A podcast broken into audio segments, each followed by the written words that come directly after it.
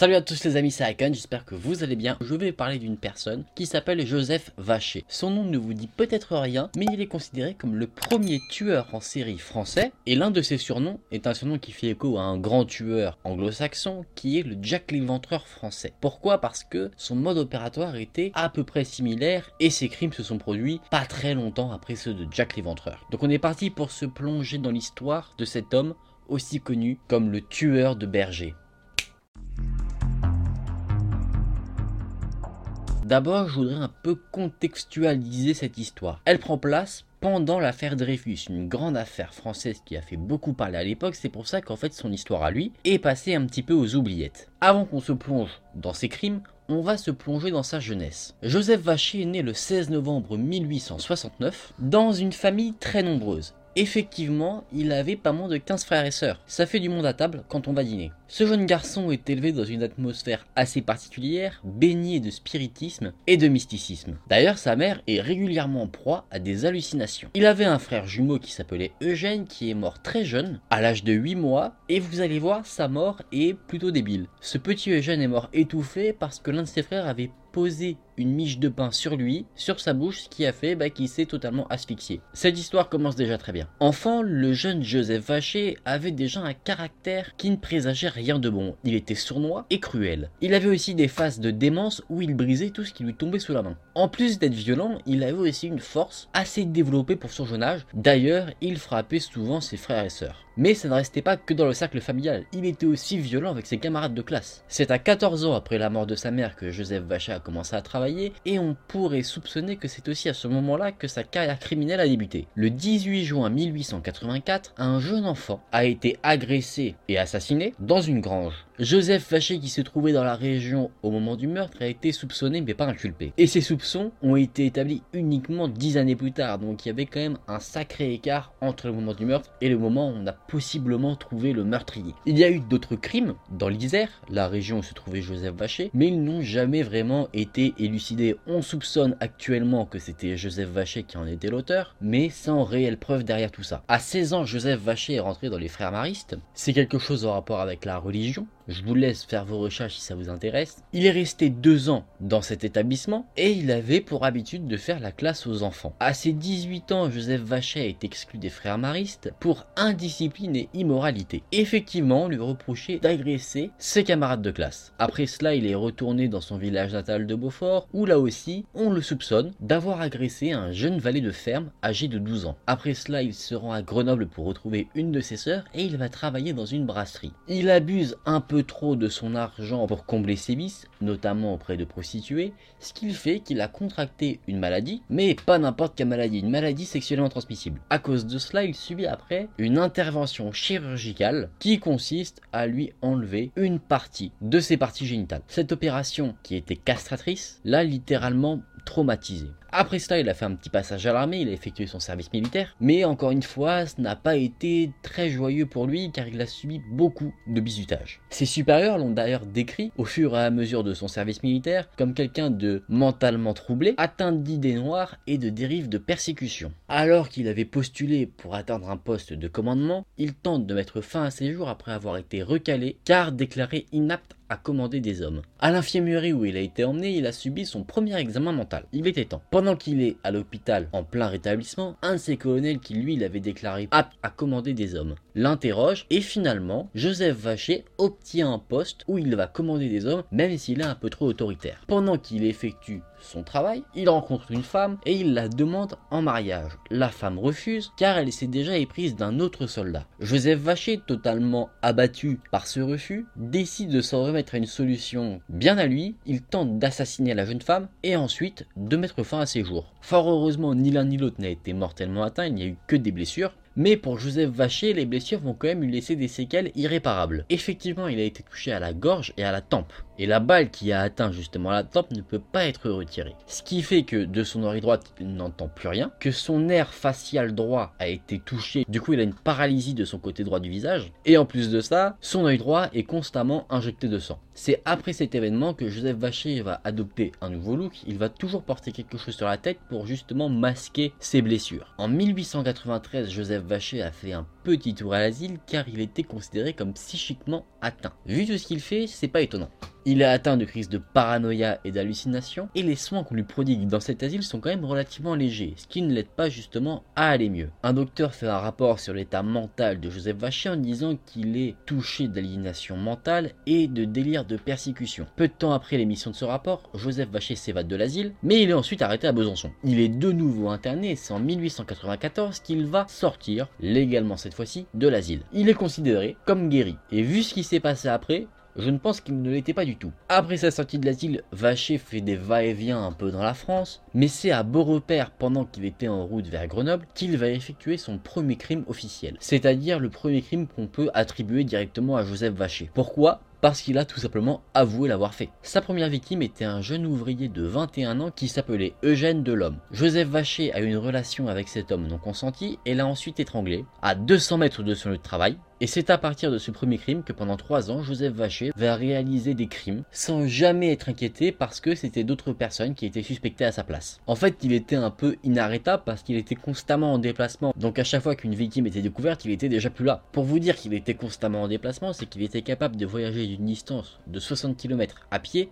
par jour. Donc il y a moyen qu'il puisse aller très loin. Imaginez qu'une victime soit découverte 3 jours après son assassinat, Joseph Vacher peut se retrouver à environ 180 km de là. Donc effectivement c'est dur de l'arrêter, surtout avec les moyens de l'époque en plus de ça. Le 31 août 1895, à Bénonce dans l'Ain, est découvert une victime, encore une fois un jeune homme, âgé de 15 ans, qui s'appelait Victor Portalier. Un peu comme les victimes de Jack l'Éventreur, ce jeune garçon a été retrouvé éventré, mutilé, vraiment dans un très piteux état. Ce tueur aurait également eu une avec cet individu post-mortem. Donc évidemment sans consentement. Parce que quand t'es mort, tu peux pas dire oui ou non. en tout cas, je pense que c'est compliqué de faire passer le message. Mais cette fois-ci, on a des témoins. Et ces témoins disent avoir vu un vagabond qui a quelque chose de particulier sur le visage, une sorte de rougeur ou de cicatrice sur l'œil droit. Ça semble correspondre à quelqu'un qu'on connaît. Il avait également un petit sac et un bâton. Mais malheureusement, l'affaire reste en suspens parce que l'individu que les témoins ont vu semble s'être volatilisé. Le 9 mars 1896, Joseph Vacher est arrêté pour vagabondage et coups et blessures. Pour cela, il est emprisonné pendant un mois. Un an plus tard, le 4 août 1897, Joseph Vacher est arrêté de nouveau car il est pris en flagrant délit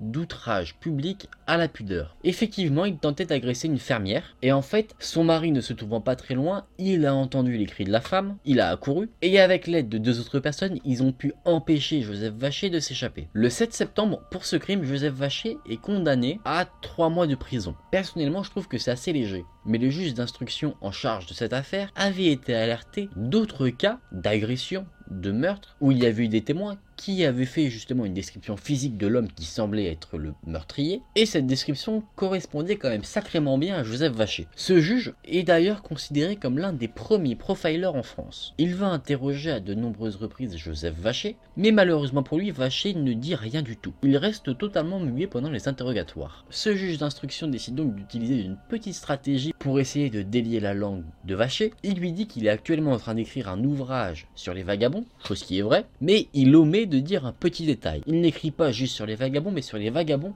criminels. Vacher sort de son silence et va donc parler de tous ses voyages qu'il a fait en France, sans se douter du piège qui l'attend. Le juge, avec les témoignages de Vacher, peut mettre en fait en évidence les liens entre ses déplacements et aussi l'emplacement du crime où on aurait donné son signalement. Et là, le truc, c'est que ça match.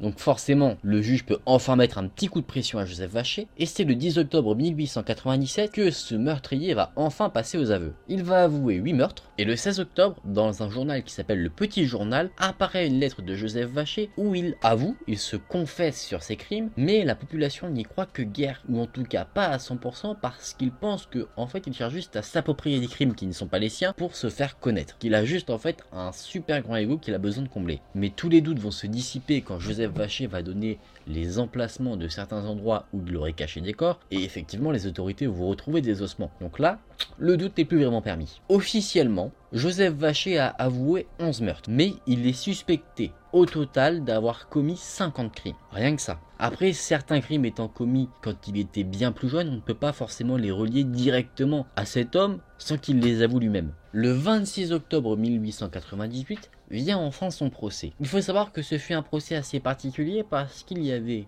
un article dans le code pénal de 1810 qui disait qu'on ne pouvait pas juger quelqu'un atteint de démence. La loi mot pour mot dit, il n'y a ni crime ni délit lorsque le prévenu est en état de démence au temps de l'action, c'est-à-dire au moment du crime ou lorsqu'il a été contraint par une force à laquelle il n'a pas pu résister. Et en fait, Joseph Vacher va justement jouer toutes ses cartes sur cet article-là, en faisant croire qu'il est totalement dément, qu'il n'a rien contrôlé du tout. Mais vous allez voir, Joseph Vacher pendant ce procès fait vraiment n'importe quoi. Déjà, pendant son procès, il porte une sorte de pancarte autour du cou, où il y a marqué j'ai une balle dans la tête et il arrête pas de crier Vive Jésus, vive Jeanne d'Arc. Il essaye de se faire passer pour fou et de faire pitié vis-à-vis du jury. Il y a aussi un débat concernant la santé mentale de Joseph Vacher. Plusieurs médecins ont été mandatés pour le procès pour étudier la santé mentale de Joseph Vacher, savoir s'il est aliéné ou pas. Et justement, on va avoir deux avis. Un avis qui dit qu'il est atteint de débilité mentale, de délire de persécution, de dégoût profond pour la vie, qu'il a une utilité suppurée et une paralysie faciale, et du coup que la responsabilité de Vacher vis-à-vis des crimes qu'il a commis est fortement diminuée. Par contre, un autre docteur a fait un rapport qui allait dans le sens inverse. Ce rapport dit qu'au vu du degré d'atrocité des crimes commis par Vacher, cet homme n'est pas aliéné, il est absolument guéri de tout problème mental, qui pourrait en tout cas lui éviter une condamnation, et qu'il est complètement responsable des crimes qu'il a commis et qu'il a avoué. Joseph Vacher, lui, va tenter une toute autre alternative qui personnellement, m'a beaucoup étonné quand je l'ai vu parce qu'il prétend qu'en fait sa folie vient du fait qu'un chien ayant la rage l'a mordu et que du coup c'est la rage en lui qui lui a fait commettre des crimes. Pour expliquer tout ça, il écrit une lettre destinée aux Français et je vais vous en lire un passage. À la France, tant pis pour vous si vous me croyez responsable, votre seule manière d'agir me fait prendre pitié de vous. Si j'ai conservé le secret de mes malheurs, c'est que je le croyais dans l'intérêt général. Mais vu que je me trompe peut-être, je tiens à vous faire savoir toute la vérité. Oui, c'est moi qui ai commis tous les crimes que vous m'avez reprochés.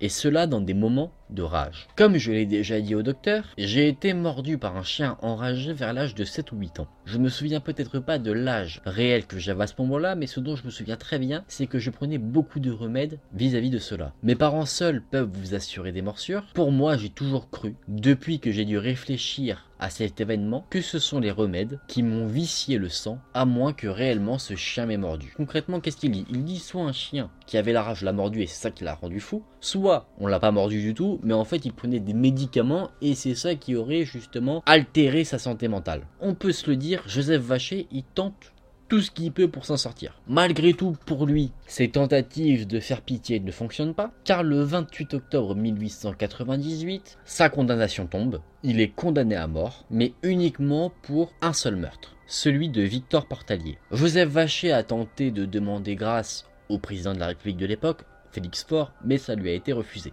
c'est le 31 décembre 1898 que Joseph Vacher a été guillotiné et ses dernières paroles seront C'est heureux que je me sois coupé les cheveux. Effectivement, il aurait demandé à ce qu'on lui rase la tête avant de se faire guillotiner. Il aurait également dit La voilà la victime des fautes des asiles, et vous croyez, en me faisant mourir, expier les fautes de la France. La France est coupable, tout est injustice. Il faut savoir que le jour de sa mort, il pleuvait, il faisait extrêmement froid, forcément on était en hiver, mais il y avait quand même 2000 personnes qui assistaient à son exécution. Comme quoi ça a intéressé quand même certaines personnes, bien qu'il y ait l'affaire Dreyfus sur le côté. Et c'est comme ça que s'est éteint justement le premier tueur en série de France. Malheureusement, on ne sait pas s'il a d'autres victimes, il n'a pas avoué sur tous les crimes qu'on aurait pu lui reprocher, je conclurai aussi, parce que je ne vous en ai pas parlé, sur son mode opératoire. Selon une étude psychophysiologique, Joseph Vacher recherchait et guettait des jeunes victimes, que ce soit des jeunes filles ou des jeunes garçons isolés, comme par exemple des bergers ou des bergères, d'où son nom le tueur des bergers, et une fois que ces victimes se trouvaient dans les conditions qui l'arrangeaient le plus, donc qu'ils étaient isolés, vraiment à l'abri de tout regard, il se jetait sur eux